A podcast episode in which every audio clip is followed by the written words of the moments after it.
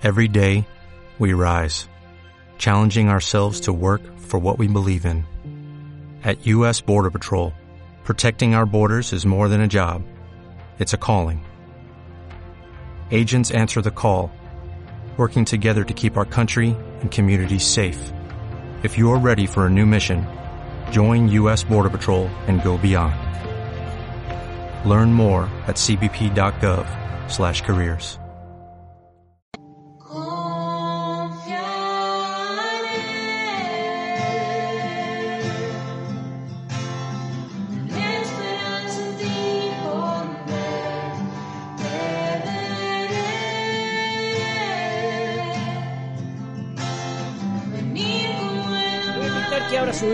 en el Evangelio de Juan, capítulo 19, versículo 30. 19, 30. Estamos con, hoy es el mensaje número 10. Consumado es, pero no simplemente que es el número 10, sino que hemos llegado al final de la serie Consumado es. Hoy terminamos con este mensaje, vamos a terminar la serie Consumado es esta preciosa serie donde hemos aprendido muchísimas cosas. Hemos hecho, creo yo, un exégesis, si se puede decir así, un exégesis de em, la frase consumado es. Hemos, mira, ahí puse el loguito, dice último capítulo de la serie consumado es. Quizás em, el, el mes que viene, no, el año que viene, ¿sí? Si el Señor así lo permite, si todavía no nos llevó el Señor, vamos a seguir con otras cosas más que es consumado. Es porque simplemente hemos hecho un esbozo, pero hemos hecho una exégesis eh, de la frase consumado es y hemos recorrido cinco expresiones distintas, o más bien, más que expresiones, son cinco resoluciones que Jesús expresó al decir en esa cruz, hecho está, o consumado es, o ha sido hecho. Y dijimos, ¿no? En medio de un relato, en medio de un montón de cosas que pasan en los versículos anteriores y posteriores, y aún en el mismo versículo aparece una frase cortita que dice, consumado es, ha sido hecho, y hemos podido eh, ver, ¿no? Lo que el Señor hace en este tiempo. Y decíamos entonces que hay cinco expresiones o por lo menos cinco resoluciones que nos han llevado diez mensajes para hablar de una frase tan cortita como es consumado. Es la última frase de Jesús en la cruz antes de entregar su vida al Padre. Y dijimos, Él es nuestro sustituto, nosotros no tenemos que pagar ningún precio. Circula por ahí, usted tiene que pagar el precio para ser bendito, venga y pacte. ¿no? Como todo se resuelve con, con, plata, ahora vamos a hablar también de eso, no, no, estoy spoilando también mi mensaje, gente, no se preocupe, a usted tiene que dar lo que tiene que dar y, y ahora vamos a llegar. La segunda cosa que dijimos, Él es nuestro sustituto, Él es nuestra propiciación o el lugar propicio donde nosotros tenemos que ir. No hay santos, no hay vírgenes, no hay ninguna cosa que te lleve a la presencia del Señor. Él es la reconciliación entre Dios y los hombres. Jesucristo, Hijo, Jesucristo Dios hecho hombre es la reconciliación entre Dios, Él es la expiación, perdón de los pecados, a través de Él nos da perdón de pecado, no tenemos que arrodillarnos en maíz ni ninguna otra cosa, ni decir Padre nuestros y no sé cuántas cosas más, nada, absolutamente nada, no hay Virgen, no hay Santo, no hay Ave María, no hay nada que te lleve a la presencia del Señor, solamente Jesucristo, porque Él pagó el precio, no hay Mahoma, no hay Buda, no hay Maharishi Sarabarishi Baba, no, ese era el Lutier, ¿no? No hay ninguno, ninguno, ninguno que te pueda llevar a la presencia del Señor y Él es nuestra redención. Vimos apenas una pequeña parte del alcance de la redención que nos llevó tres mensajes. Él es el alcance de la redención, Él es el lugar propicio, Él es nuestro sustituto. No desmenuzamos cada una de las palabras que anteriormente dijimos porque nos llevaría dos años, tres años, simplemente estudiar el por qué Jesús en esa cruz dijo, consumado es. Más de 30 puntos, por lo menos los que han estado anotando tienen que tener más de 30 puntos distintos que han marcado esta serie donde hemos visto la importancia de la cruz de Cristo. Te invito a que puedas repasar estos mensajes. Que agarres la serie, está completa en YouTube, agarres la serie, la podés empezar de atrás para adelante, la podés eh, escuchar salteada, primero la 5, después la 8, después la 2 y después la 1, porque no es que si no escuchaste la 1, la 2 y la 3 no la vas a entender, pero escucha de nuevo la palabra de Dios para que otra vez puedas aprender alguna cosa más. Te vas a dar cuenta que vas a aprender algunas cosas más, ¿sí? De lo que ya escuchaste estos domingos, porque la palabra de Dios es tremendamente útil para nuestras vidas. Entonces hoy nos toca, decíamos, nos toca el último, último, último de los últimos de los mensajes por ahora y vamos a llamar a este mensaje la obra consumada. Sería el consumado ha sido consumado. o el consumado es, ha sido consumado. Ya ha sido hecha la obra, está todo, absolutamente todo hecho en la cruz de Cristo. Decirle que está al lado tuyo, consumado es.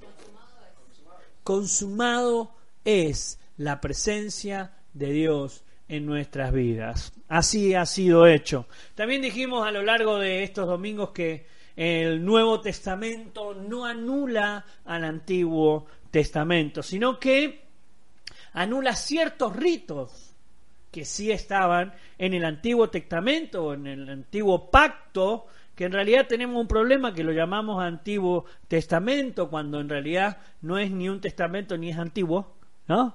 ¿No? Pero en lo que está en el Antiguo Testamento es anulado completo por el Nuevo Testamento, no, de ninguna manera, sino que anula ciertos ritos y prácticas que hacían en la Torá. La Torá son los cinco primeros libros de la Biblia, la Torá vendría a ser, eh, ustedes saben que no soy de los judizantes que hablan en este, como es, tienen que decir palabras hebreas para que la presencia del Señor descienda. Ya lo dije también en uno de los mensajes, búsquelo por ahí, no me acuerdo cuál fue, si el 1, el 8 o el 17, no importa, no, llegamos al 10. El 1, el, 7 o el 8 o el 10, no me acuerdo. El, me dicen acá que me parece que fue el 8 donde hablamos en los judaizantes, ¿no? Pero sí hay que entender la palabra original, que lo que anula la cruz de Cristo y cuando Jesús dijo consumado es, anula ciertas cosas de la Torah, lo anula y lo cambia por otra cosa. La Torah entonces son los primeros cinco libros de la Biblia que son Génesis, Éxodo, Levítico, Génesis, Éxodo, Levítico, Número, Deuteronomio. Muy bien. Génesis, Éxodo, Levítico, Número y Deuteronomio en la Torah de Cristo. ¿Por qué? ¿Por qué pasa esto? Porque esta ley o la Torá mostraba la manera en la que los hombres debían adorar a, Dios. Y como dijimos, todo eso era figura y sombra, dice el apóstol Pablo, es figura y sombra de las cosas celestiales. Por lo tanto, cuando Jesús estaba en la cruz del Calvario y dijo, consumado es, estaba no dejando atrás un testamento y creando un testamento nuevo, sino que estaba diciendo, ya no es más esta la manera de adorar, sino que ahora la manera de adorar es esta otra. Cuando Jesús pone su vida en la cruz, el trato de Dios con los hombres cambió. Cuando Jesús dice consumado es, y es lo que hemos estado viendo en la serie, Jesús está diciendo, ya está, el trato a partir de ahora en la adoración es distinto. Vale decir, mejor que lo que cambia es no de un pacto viejo a un pacto nuevo, ¿eh? sino que cambia el trato de Dios con los hombres o es el pacto que Dios hizo con los hombres. Entonces, no se anula el Antiguo Testamento. No se anula el Antiguo Testamento. El problema es cuando hablamos con muchos de, que andan por ahí y dicen, no, yo no hago tal cosa o tal otra porque eso está en el Antiguo Testamento, pero sí hago esta otra porque está en el Nuevo Testamento. En realidad la Biblia no es antigua y nueva, porque si es antiguo lo dejamos de lado. Para que tengamos un, un, Nuevo Testamento, habría que cambiar todo, absolutamente toda la palabra del Señor. El problema principal, donde hay confusión, es que pensamos que eh, es un testamento que ya es antiguo y por lo tanto, si es antiguo, yo no tengo que prestarle atención.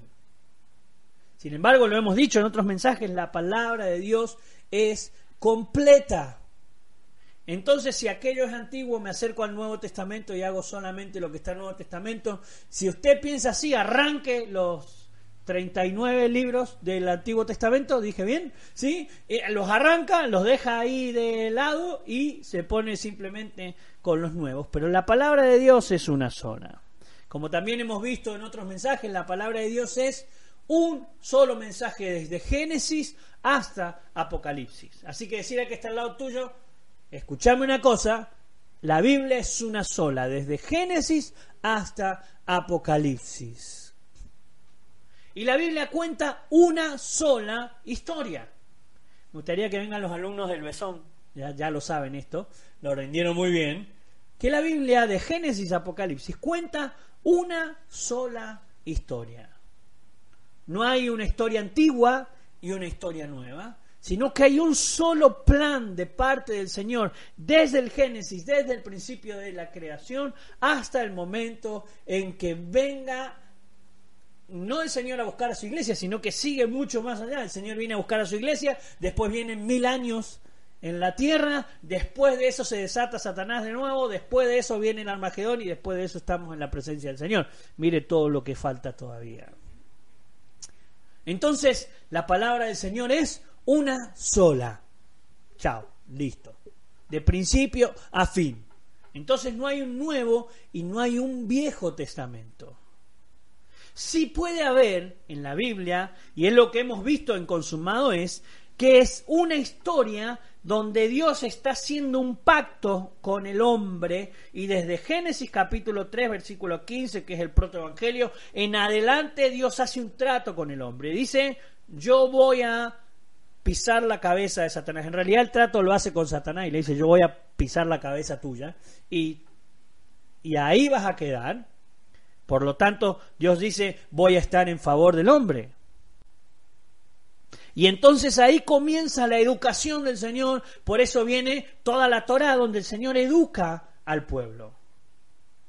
Y luego de eso viene todo el Tanaj, que es toda la, la palabra del Señor, el que nosotros llamamos el Antiguo Testamento. Por eso el problema principal de todo esto es que nuestra traducción o nuestra adaptación de la palabra al lenguaje español mm, nos hace ver un nuevo y un antiguo pero en la palabra original, el Tanaj, que es todo el Antiguo Testamento, no significa que es antiguo. Significa que hay un pacto. Este es el pacto, esta es la educación, esta es la manera, esta es la manera en la que yo voy obrando. Entonces, cuando nosotros lo pasamos a nuestro lenguaje decimos hay un Antiguo Testamento, pero no es así, es el Tanaj, que es la palabra del Señor. Entonces, no es antiguo, vamos a decir Antiguo Testamento porque así lo hemos aprendido, porque así nos diría Dani que estudia marketing, ya está posicionado en nosotros, ni tampoco hablamos hebreo para andar diciendo, me traes el Tanaj. No, no, no, no nos saldría, ¿no? No nos saldría. Pero lo vamos a decir a Antiguo Testamento, pero tenemos que entender de que no es antiguo y que no es un testamento. No es un testamento donde el Señor dice, bueno, si vos haces esto, yo voy a hacer así, así, así, y esto no tiene ninguna resolución más, punto y aparte. No, no, no, no. Es una educación de parte del Señor y en la expectativa, todo el Tanaj cuenta la expectativa de lo que Dios iba a hacer en lo que nosotros llamamos el Nuevo Testamento, que tampoco es nuevo, ni tampoco, o sea, tampoco es un testamento nuevo. La palabra es bit Hadashah, que significa nuevo pacto. Lo que cambia es el pacto que Dios está haciendo con el hombre en una evolución desde Génesis hasta el consumado es, ha habido una evolución de Dios con los hombres. Siempre decimos ojo por ojo, diente por diente, después perdonará 70 veces 7. Por ejemplo, en nuestra traducción o en nuestra manera de pensar, ojo por ojo y diente por diente suena, vos me sacaste un ojo, yo te tengo que sacar un ojo. ¿No? Sería así en la traducción nuestra. Sin embargo, la ley del talión, creo que le dicen, una cosa así, no significa eso. Significa, vos me sacaste un ojo, vas a tener que pagar un precio por lo que hiciste. No es que venía uno y decía, Moisés que era re bueno, decía, bueno, a ver, vos le sacaste un ojo, vení, trae tu ojo, plaf. No, no le sacaba el ojo a la otra persona, pero nuestra traducción suena distinto y no era que le sacaba un ojo, sino que tenía que pagar el precio por un ojo. Hoy pasa, por ejemplo, tenemos eh, los seguros de vida, ¿no? Si te pasa algo, eh, eh, no van a tu jefe que te cortaste el dedo y le cortan el dedo. Bueno, es exactamente lo mismo. bueno, a ver, yo me corté el dedo, vos tenés que cortarte el dedo. Si no, más de uno andaría con el muñoncito, ¿no? Porque tenemos algunos jefes bravos.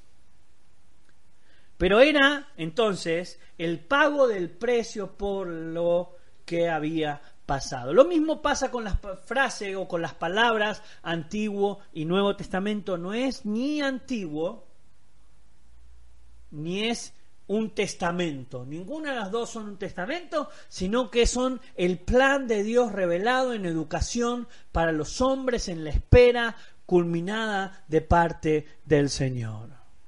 El pacto antiguo, y acá vamos entonces al consumado es, el pacto antiguo que sale en el libro de Levíticos, por ejemplo, y usted va a encontrar el pacto nuevo en el libro de Hebreos, es el cambio, el proceso de cambio entre el pacto que el Señor había hecho con los hombres, lo encuentra en el Nuevo Testamento, vamos a decirle así, en el Nuevo Testamento como en, el libro de Hebreos. Entonces, el pacto antiguo era guarden el sábado, traigan eh, cabritas o palomas. Hoy no tenemos que llevar una cabrita, una paloma al altar y, cortarle el cuello y que se sangre. todo. No, a más de uno le gustaría, pero no lo tiene que hacer, sépalo. ¿No? ¿Por qué? Porque ese lugar lo ocupó el Señor Jesús en la cruz. A partir de que Jesús subió a esa cruz y entregó su vida por vos y por mí, cambia el pacto. Cambia la manera de comunicación entre Dios y los hombres. Por lo tanto, el Antiguo Testamento no se anula no hay un Antiguo Testamento. Hay una sola palabra de parte del Señor. Ya no es importante entonces guardar el día porque el Señor resucitó y está con nosotros todos los días. Todos los días es el día del Señor. Por lo tanto, señores adventistas o señores judaizantes, discúlpenme, pero guardar el sábado no cambia absolutamente nada. Revisen la palabra de Dios y lo dijimos en uno de los mensajes, la iglesia se reunía los domingos, la iglesia primitiva se reunía los domingos. Entonces, tenemos esta evolución del pacto de Dios con los hombres hasta la evolución final que va a ser, todos vamos a estar en la presencia del Señor. Todo aquel que crea en el Señor. No todos, todos, todos, todos, todos, sino aquellos que creemos en el Señor.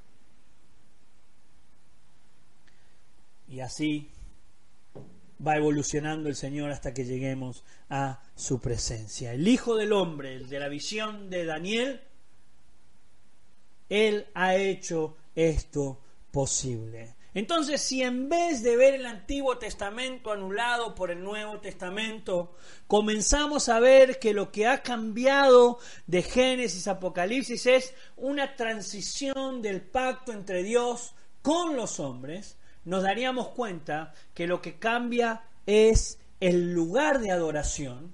Ya no necesitamos el templo para adorar.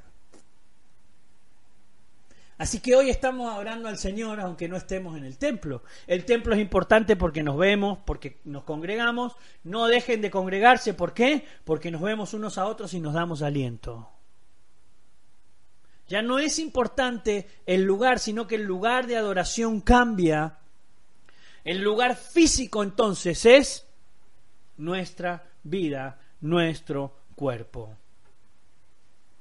Nosotros pasamos a ser el templo del Espíritu de Dios. Algunos más grandes y otros más chiquitos, pero Dios habita en todos. Nuestro cuerpo es templo del Espíritu de Dios. Por eso es que se anula el sacrificio, se anula el sábado, se anula el llevar una paloma o un cordero, pero no se anulan las ofrendas, los diezmos y las primicias. ¿Por qué? Porque lo que cambia es el pacto de adoración y el pacto de la salvación ya no es el perdón de pecados a través del sacrificio de un animal, sino que ahora es a través de Cristo. Pero las ofrendas no se anulan, porque no se anula el Antiguo Testamento. Los diezmos no se anulan porque no se anula el Antiguo Testamento. Porque los diezmos y las ofrendas no tienen que ver con la salvación. Los diezmos y las ofrendas tienen que ver con el confiar en nuestro Señor. Por lo tanto, no se anula ofrendas, diezmos y primicias. Así que, si no estás diezmando, quiero que sepas que estás errándole a la confianza del Señor. Si yo doy ofrenda, diezmo y primicias de mi trabajo, estoy reconociendo que Dios es Jehová Jire y que Él es quien provee. Tenemos quien dice, no, yo simplemente doy una ofrenda porque eh, ocupo mi dinero para... No, no es nuestro dinero, es el dinero del Señor. Y Él ha hecho un trato en esto. Ustedes saben que nunca hablo de ofrenda y diezmo, ¿eh? nunca, nunca. Pero vale aclararlo en esto, porque cuando entendemos que no es un Antiguo Testamento, que no se anula completo el Antiguo Testamento, tenemos que entender cuál es este proceso del consumado es. El consumado es tiene que ver con la salvación y con el llegar al Señor. Todo lo demás en la educación del Señor sigue siendo igual. Los que confían en el Señor le dan al Señor de sus diezmos, de sus ofrendas, de sus primicias, le dan al Señor de su tiempo. No simplemente guardan el sábado, ya ahora no hay que guardar el sábado, todos los días son importantes para el Señor. ¿Por qué guardaban el sábado? Porque laburaban de lunes a lunes y se olvidaban del Señor. Y no estaba el Espíritu Santo en ellos y por lo tanto tenían que guardar un día para ir al templo, para estar con el Señor y después volver porque no estaba el Señor en sus vidas. Hoy el Señor está en nuestras vidas todos los días hasta el fin del mundo. Si yo no doy ofrenda, diezmo, quiero que sepa esto, si vos no das tu ofrenda tu diezmo, no perdés la salvación. Por lo tanto, algo así se me arma la papada. Voy a tratar de no hacer así, chicos. Muy bien, estoy como un poquito gordito. Bueno, bueno, mi amor. ¿No? No se anula la ofrenda y los diezmos. ¿Por qué? Porque no tienen que ver con la, con la salvación. Si yo no ofrendo y no diezmo, no pierdo mi salvación. Quizá es porque no he conocido al Señor. Porque todo lo que yo hago no me vale leer la Biblia todos los días y no confiar en que Él es mi proveedor. No estoy confiando en el Señor. Cuando yo cuento mi dinero para saber si voy a llegar a fin de mes, no estoy confiando en que Dios es quien me deja llegar a fin de mes. Ya hemos visto, vean la serie Apocalipsis, creo que es el, el cuarto el cuarto mensaje de la serie Apocalipsis, donde hablamos puntualmente de quién es Jesús y qué hace en nuestras vidas como proveedor. Porque hay una de las siete iglesias a la que el Señor le llama que es muy pobre y por lo tanto va a ser bendita, pero no es porque tenemos que ser pobres, de ninguna manera. Está hablando de confianza. Y aún si no tuviéramos todo lo que yo quiero, así si no tuviera yo mi azulejito que quiero eh, de color amarillo con eh, puntillitas este, de oro y no sé qué.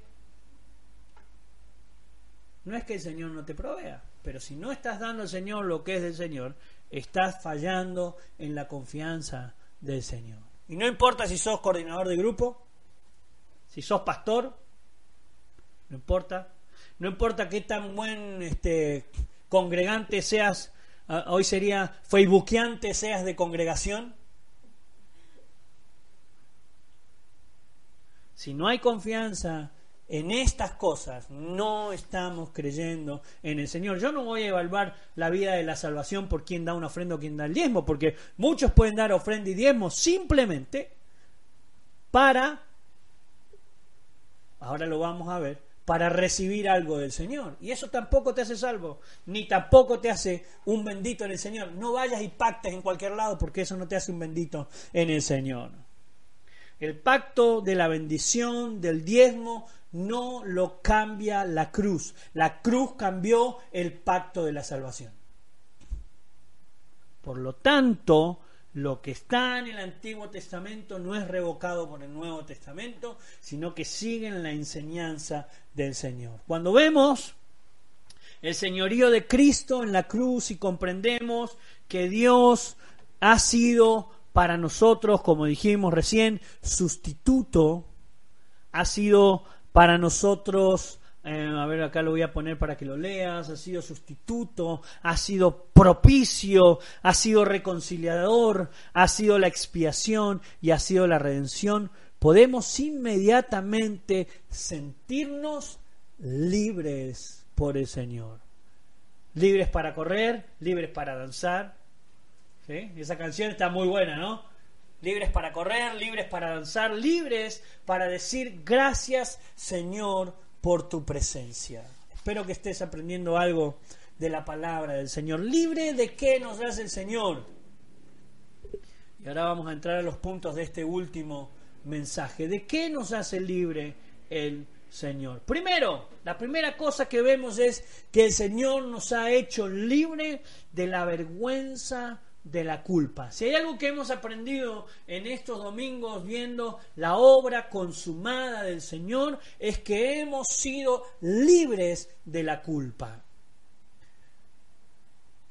Vamos a la palabra acá en Lucas, capítulo 18, versículo 13 y 14. Dice, mas el publicano, ¿recuerdan? Estaba el publicano orando, ¿no? Y decía, yo soy un pecador. Y estaba el fariseo, diezmador, ¿no? Y decía, Señor, gracias, porque no soy como este inútil.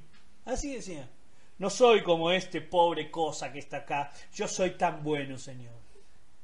Mirá qué groso que soy, que me congrego todos los domingos por Facebook. Mirá qué groso, Señor, ¿no?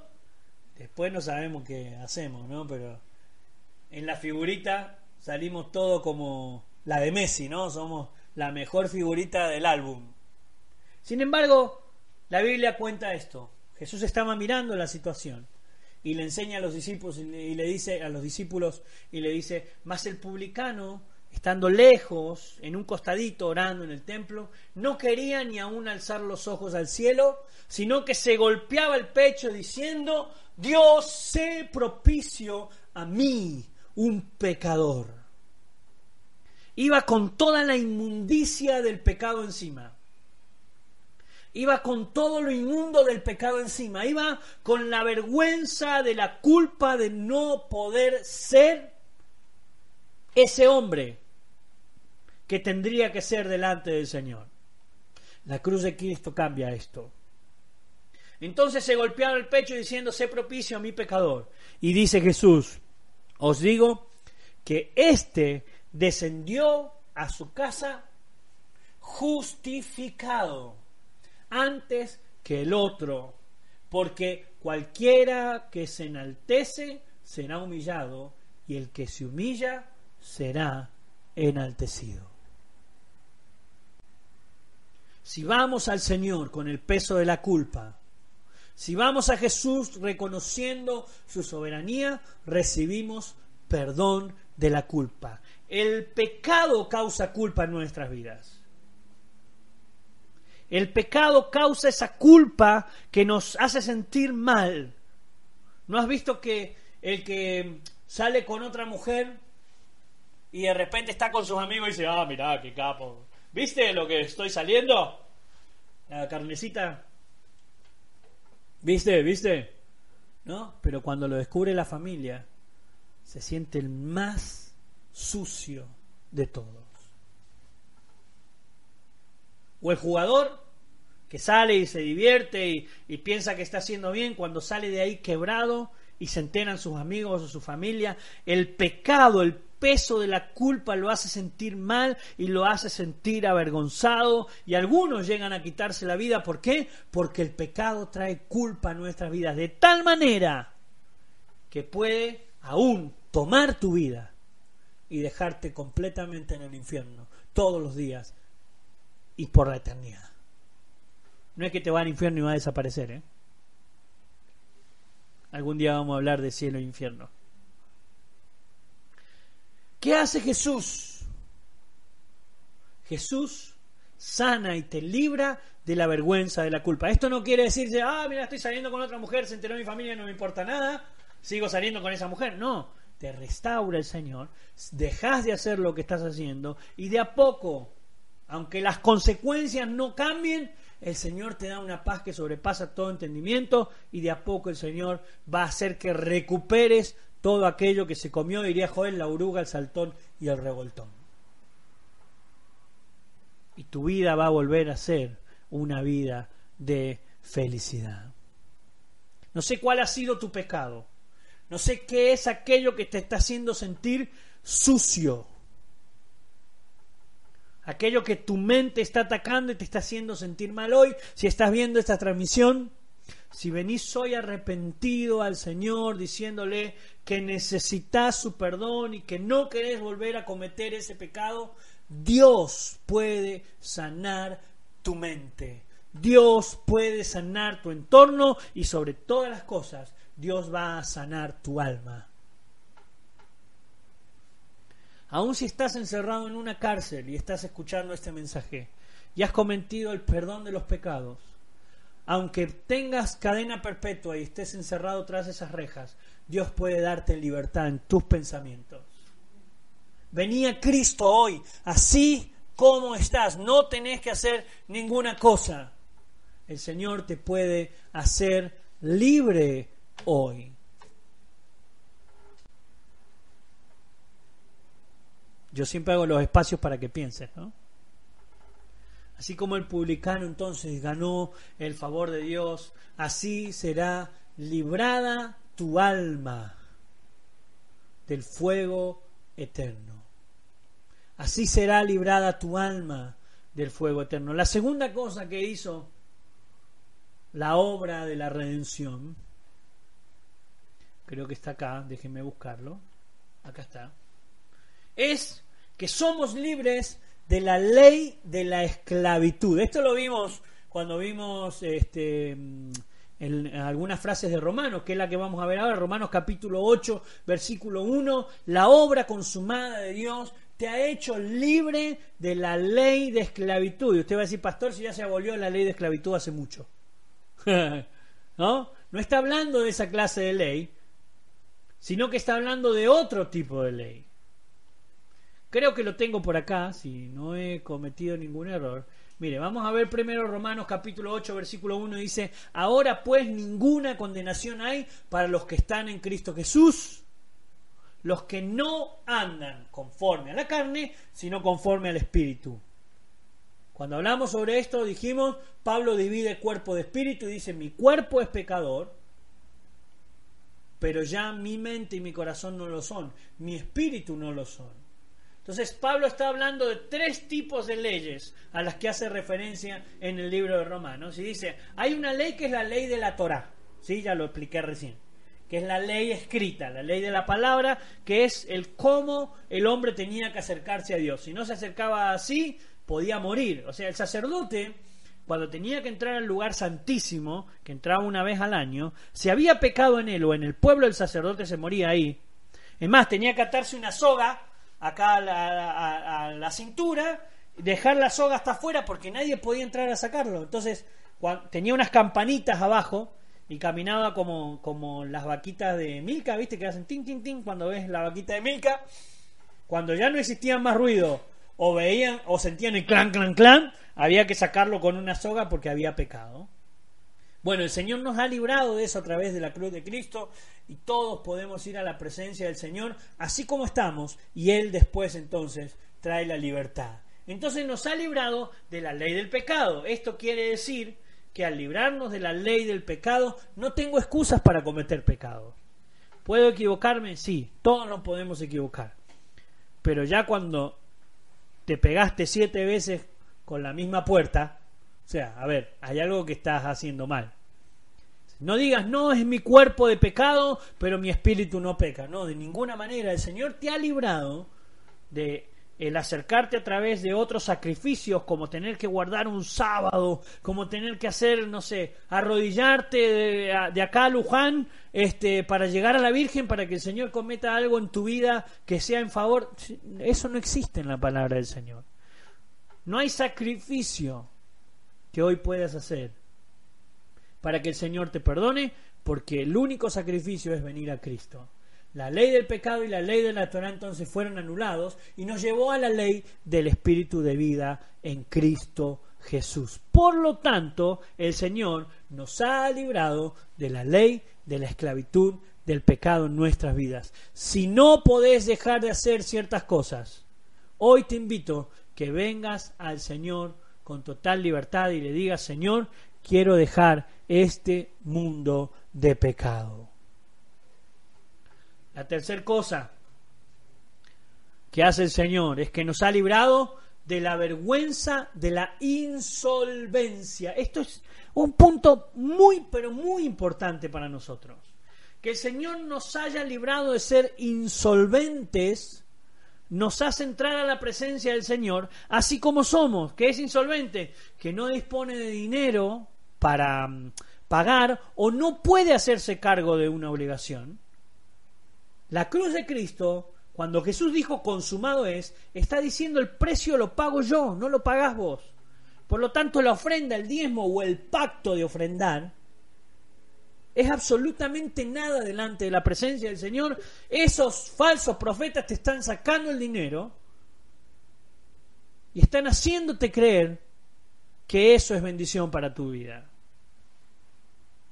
Algunos de ellos se compran jet privados, porque dicen, no, lo que pasa que, y justifican con esto, ¿no? Dice, me compré un jet privado porque mm, no puedo eh, ir con los demás en el mismo avión porque los demonios se enojan y se empieza a manifestar la gente. Pero ¿quién sos? ¿Quién sos?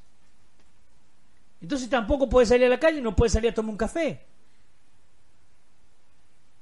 No tendrías que ser, que estar en un cuarto, el lugar santísimo donde vos tenés que quedarte. Y lo peor es que todo el mundo lo cree. Tiene miles de seguidores y vos decís, pero ¿cómo puede ser? Copland es el apellido del que dijo eso. Kenny Copland. Lo vemos en el enlace, lo vemos en un montón de medios de comunicación cristiana y vos decís, ¿Qué está pasando con, la iglesia de Cristo? Venga, pacte, traiga, venga a reírse. Decir, no, si el Señor te da felicidad. Los que lloran, ríen, dan vueltas y aullan y mueven la cabeza, hacen lo mismo que los que están poseídos por el espíritu de Kundalini, que es una religión hindú. Y hoy lo vemos en las iglesias evangélicas. La cruz de Cristo anuló cualquier cosa que tengas que hacer para ganar el favor de Dios. Has dejado de ser insolvente. Por lo tanto, tampoco tenés que dejar eh, eh, tu vida de pecado para acercarte al Señor. Escucha bien lo que te voy a decir. No es que tenés que seguir pecando. Pero más de una vez te dice, no, yo cuando deje el cigarrillo, cuando deje eh, a esta mujer que, que tengo que dejar, me voy a acercar al Señor. No, acércate al Señor para que entonces el Señor te libere de la ley de la esclavitud del pecado. Cristo te hace libre de la ley de la esclavitud del pecado y entonces dejas de hacer el pecado que has hecho. Cuando yo veo cristianos de años que han tenido otras mujeres de por vida es porque no se han acercado al Señor. Porque no le han dicho al Señor Jesús, yo quiero dejar mi vida de pecado. Si tus pecados han sido hasta hoy las mujeres que no son tu mujer, decirle Señor, yo hoy quiero pedirte perdón. Si ha sido otro hombre que no es tu hombre, decir Señor, yo hoy voy a pedirte perdón. Si ha sido confiar más en el dinero que en el Señor, decir Señor, yo hoy quiero pedirte perdón. Porque no es cuestión de creer en que el dinero te va a bendecir. Porque si no estás siendo esclavo de aquellos que creen que tienen que pagar un precio para que la presencia de Dios venga a su vida. Agarrá cualquier libro de estos últimos superapóstoles que andan por ahí, te dicen la frase, hay que pagar el precio. Pagá el precio de ayunar 40 días, pagá el precio de arrodillarte todos los días y que las rodillas te queden así. Tengo que hacer ningún sacrificio. Tengo que ir cada mañana y decirle, Señor, hoy voy a ser un instrumento en tus manos. Y entonces, si tu sombra tiene que sanar a un enfermo, va a sanar al enfermo. Pero no hay que hacer 40 días de ayuno para que venga el Espíritu a tu vida. Porque el Señor nos ha librado de lo insolvente que somos. No podemos pagar ningún precio para que la presencia de Dios venga a nuestras vidas, excepto decirle al Señor, hoy voy a ser reflejo de tu imagen en el mundo en el que estoy viviendo. Isaías capítulo 61, versículo 7. En lugar de vuestra doble confusión y de vuestra deshonra, os alabarán en sus heredades, por lo cual en sus tierras poseerán, escucha bien esto, doble honra y tendrán perpetuo gozo. Acá hay una frase que se repite, que es eh, una palabra que se repite que es doble, doble, doble. Tendrán, en vez de doble deshonra, tendrán doble honra. Y esto lo usan también para el, para el tiempo de la, de la prosperidad y los, los, los engañosos del mensaje de la prosperidad, que es una falsa enseñanza, la enseñanza de la prosperidad, donde ellos lo basan en, en cuestiones espiritistas y no bíblicas, y algún día vamos a hablar un poquito más de eso, ¿no? Dicen, dé al Señor porque ¿cuántos van a dar mil? Párense por acá, porque el Señor les va a dar el doble. Porque la palabra del Señor nos promete que nos va a dar el doble. El doble en la palabra del Señor, algún día vamos a hacer un exégesis de esto, así como hicimos de consumado es, tenemos que hacer de la palabra doble, de la frase doble, porque es muy interesante, porque el doble no significa dos. En la traducción nosotros vemos doble, pero cuando dice el Señor te va a dar el doble significa esto. El Señor te va a dar lo que necesitas más una porción. Entonces yo vengo al Señor y estoy necesitando pagar mi casa. Entonces vienen esto de la prosperidad y te dicen, usted dé porque el Señor le va a restituir el doble. Entonces va a tener no solo tu casa, sino que otra casa más. Entonces vos entregaste todo lo que tenía, entregaste tu casa y encima no tenés ni tu casa ni las dos casas que tenías que tener.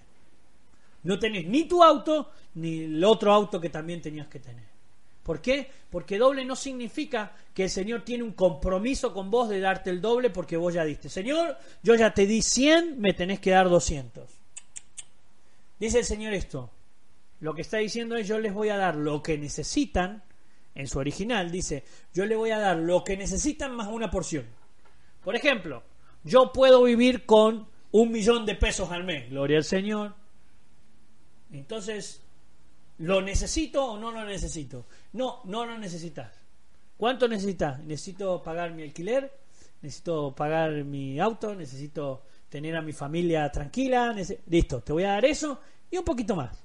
Te voy a dar una porción más, como un agrado del Señor, diciendo yo estoy en tu vida. Ahora, si yo me propongo, voy al Señor y digo, Señor, yo quiero conquistar el mundo con tu palabra, y el Señor se pone en ese plan junto conmigo, porque es lo que el Señor me dijo, ¿no? Si el Señor me lo dice a mí, no si yo le digo al Señor. Quiero alcanzar al mundo, Señor, pero necesito tal o cual cosa. Nosotros lo hemos visto, por ejemplo, la construcción de la iglesia bautista de Neuquén, de mm, Plotier, ¿no? Necesitaban para construir, vino una crisis en el país terrible y sacaban un, un hierro para hacer una columna, tenían 30, volvían, contaban los hierros y volvía a haber 30. Y sacaban dos más, ¿no? Y armaban la columna y volvían y volvían a haber 30. Eso está en el testimonio de los hermanos que lo vivieron, ¿no? El Señor nos va a dar lo que necesitemos en el tiempo que nos necesitemos, pero pedimos y no recibimos porque pedimos mal, porque pedimos para nuestra conveniencia. Yo quiero tener el doble, entonces te doy para tener el doble. Yo lo he dicho muchas veces, es preferible que vaya y apueste y le juegue a la quiniela antes que el Señor te dé algo que no te va a dar.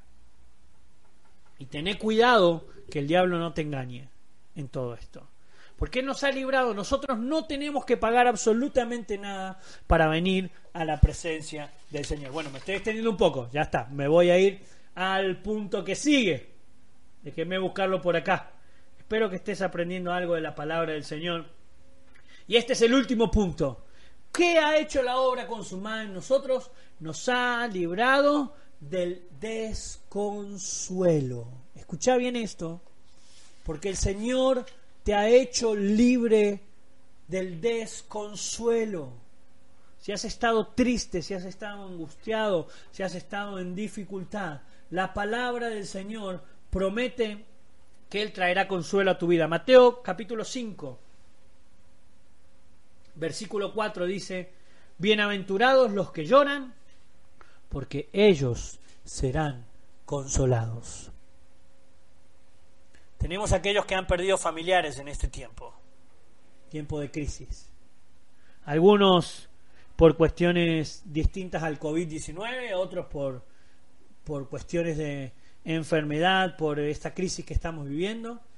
Pero el Señor ha prometido algo. Si hoy venís así como estás, con tu dolor, con tu desesperación, dice el Señor, bienaventurado serás.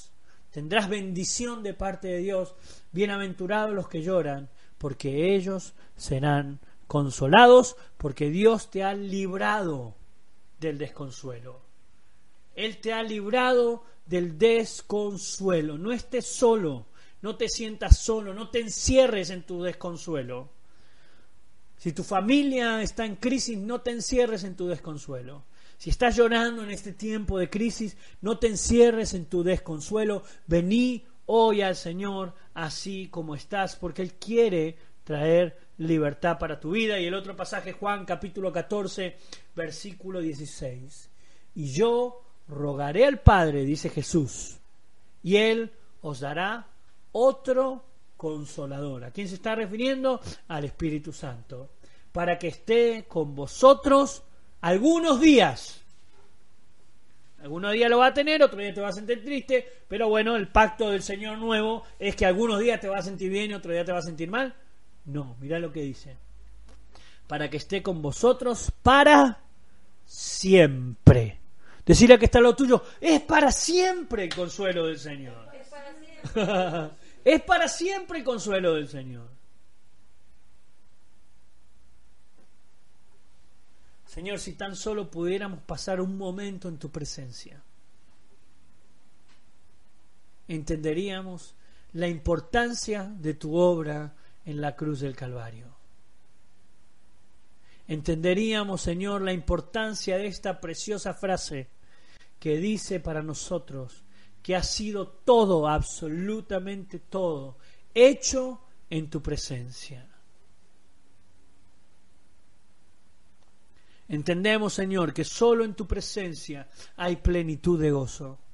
Y hoy quiero que la congregación, la IBC completa, y aquellos, Señor, que se congregan aún en otras iglesias puedan entender este mensaje precioso. Todo el plan de salvación ya ha sido hecho para nosotros. Y hoy tenemos, Señor, la liberación de la vergüenza de la culpa. Si has estado con culpa, si te has sentido con culpa en este tiempo, decirle, Señor, te pido perdón porque sé que me has librado de la culpa. Quizá vuelva otra vez la culpa, porque lo que hemos hecho ha sido grave, lo que has hecho ha sido grave. Volvé otra vez al Señor y sí, Señor, reconozco la gravedad de la cosa, pero necesito de tu presencia. Él te ha librado de la esclavitud del pecado en tu vida. Si has estado cometiendo pecados y has estado desconfiando en el Señor, le has estado robando al Señor con tus ofrendas y tus diezmos, o has estado cometiendo cualquier otro pecado, decirle, Señor, yo quiero ser libre de esto en esta mañana. Y quiero declarar que el poder de tu presencia es importante en mi vida. Él te ha librado de la vergüenza en la insolvencia. No hay que ofrendar, diezmar, congregarse para que Dios dé algo. Absolutamente no. Tenés que venir a Cristo y creer en Cristo. El congregarte, el ofrendar y el diezmar es consecuencia de haber creído en el Señor Jesús. Si hoy te da vergüenza esto delante del Señor, decirle, Señor, te pido perdón. Y voy a seguir confiando en la verdad de tu palabra y voy a empezar a comportarme como tengo que hacerlo. Y si has estado desconsolado, el Señor dice, yo te hago libre en esta mañana. Hay libertad para aquellos que están tristes, están en soledad. Aquellos que creen que no hay futuro para ellos aquellos que están teniendo miedo aún de la muerte sin saber que en Jesús hay vida eterna. Señor, trae consuelo a través de tu Espíritu Santo en el nombre de Jesús. Amén y amén. Gloria a Dios para siempre. Amada iglesia, consumado es. La obra consumada ha sido hecha en nosotros. Amén.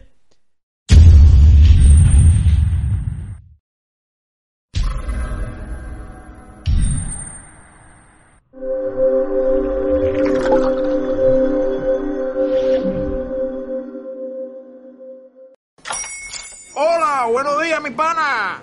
Buenos días, bienvenido a Sherwin Williams. ¡Ey! ¿Qué onda, compadre? ¿Qué onda? Ya tengo lista la pintura que ordenaste en el ProPlus app. Con más de 6.000 representantes en nuestras tiendas listos para atenderte en tu idioma y beneficios para contratistas que encontrarás en aliadopro.com. En Sherwin Williams somos el aliado del PRO.